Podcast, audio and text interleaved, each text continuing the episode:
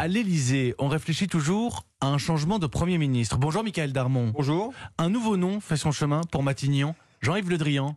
Et oui, selon plusieurs sources concordantes au sommet de l'État, la possibilité de nommer le ministre des Affaires étrangères à Matignon fait son chemin. Selon une source qui suit les opérations de près, on parle d'une hypothèse de travail étudiée. Depuis plusieurs jours, Jean-Yves Le Drian reçoit plusieurs messages venant de la majorité qui le pressent de prendre la tête d'un nouveau gouvernement. L'argument principal en faveur de cette option, c'est la popularité. Le Drian, socialiste et ancien compagnon de route de François Hollande au gouvernement depuis 2012, est le ministre préféré dans l'opinion, y compris auprès des électeurs de la droite.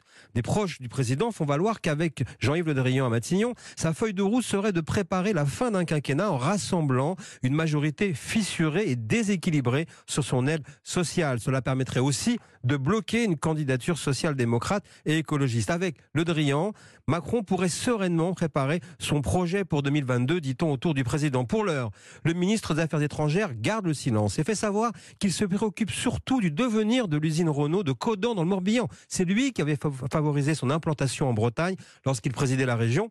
Cet attachement aux questions sociales de plus en plus brûlantes prouve une fois de plus que Le Drian ne regarde pas que les dossiers diplomatiques. Merci Michael Darmon, le fait politique tous les jours dans la matinale d'Europe.